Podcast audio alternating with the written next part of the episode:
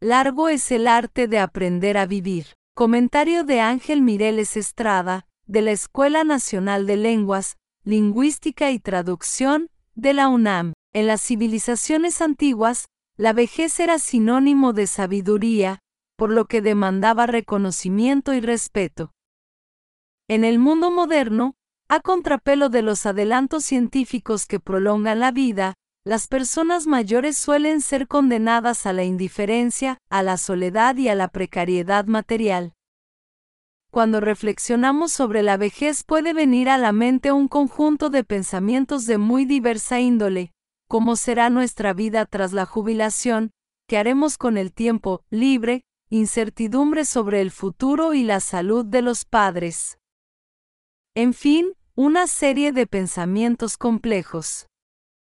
Todo ello nos lleva a tratar de comprender qué es la vejez, por qué se da y cuáles son los factores culturales que la acompañan.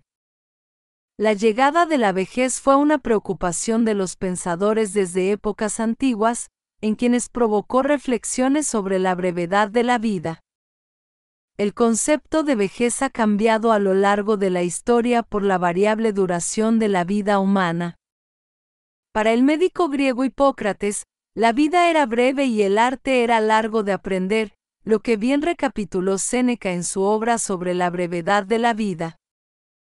De acuerdo con el sabio cordobés, no es que tengamos poco tiempo para existir en este mundo, sino que, más bien, desperdiciamos mucho de nuestra existencia en vicios, guerras, trabajo u otras cosas banales, tendencia común, sobre todo, en aquellos que viven una condición de holgura.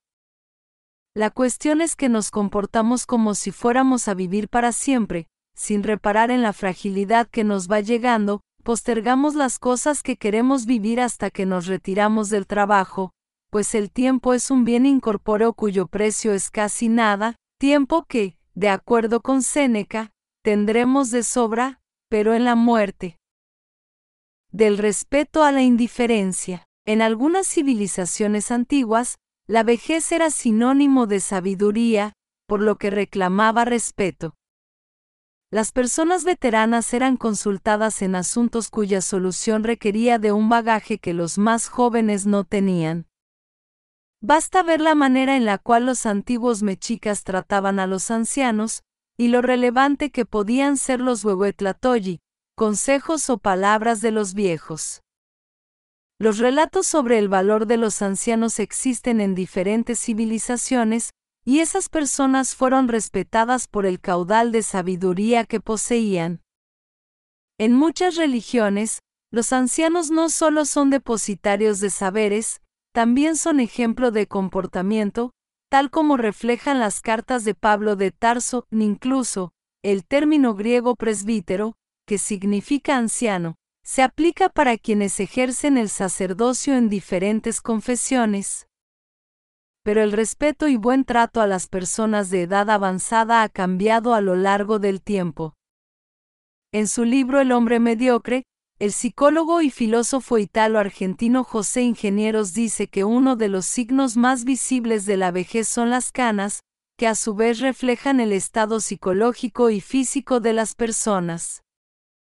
El problema, para ingenieros, es que la vejez es niveladora para todos aquellos que fueron sobresalientes y que, con ella, se vuelven normales y, posteriormente, mediocres.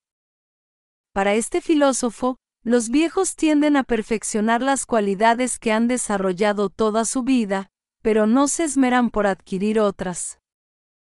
En la actualidad, mucho se habla en la opinión pública sobre si la esperanza de vida es cada vez mayor en los países industrializados.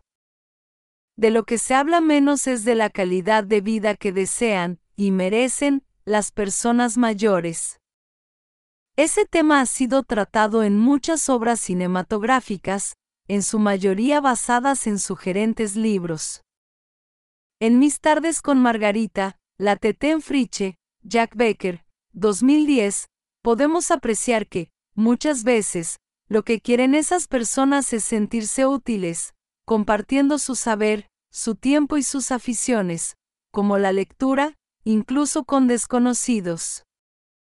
Otra película interesante es El extraño caso de Benjamin Batten, The Curious Case of Benjamin Batten, David Finche, 2008, que también es un intento por comprender la relación entre las diversas etapas de la vida y la indisolubilidad de ellas, destacando las dificultades inherentes a la vejez y lo duro que es asumir la última etapa de la vida. El placer de vivir, pero, dejando de lado cómo se percibe la vejez por medio de la cultura humanística, ¿cómo podemos definirla de manera más empírica? Es evidente que la vejez es un estado del ser humano en el cual el tiempo nos revela numerosos cambios físicos y psíquicos que tienen que ver con la madurez y el deterioro posterior del cuerpo y la mente. Como señalan Marcelino Cereijido y Fanny Blanc Cereijido, la vejez es una suma de la senectud biológica y de las consecuencias psíquicas de percatarse de que la muerte se va acercando. De acuerdo con estos autores, en este proceso la persona va perdiendo el trabajo y la comodidad económica, disminuyen sus capacidades físicas y tiene una mayor conciencia de que la muerte se acerca. Además, en el mundo contemporáneo, los ancianos ya no son considerados sabios, por el contrario, se les niega todo aquello que les produce gusto o placer, alimentos, bebidas, costumbres, con el riesgo de que decaigan sus ganas de vivir pero no todo es negativo.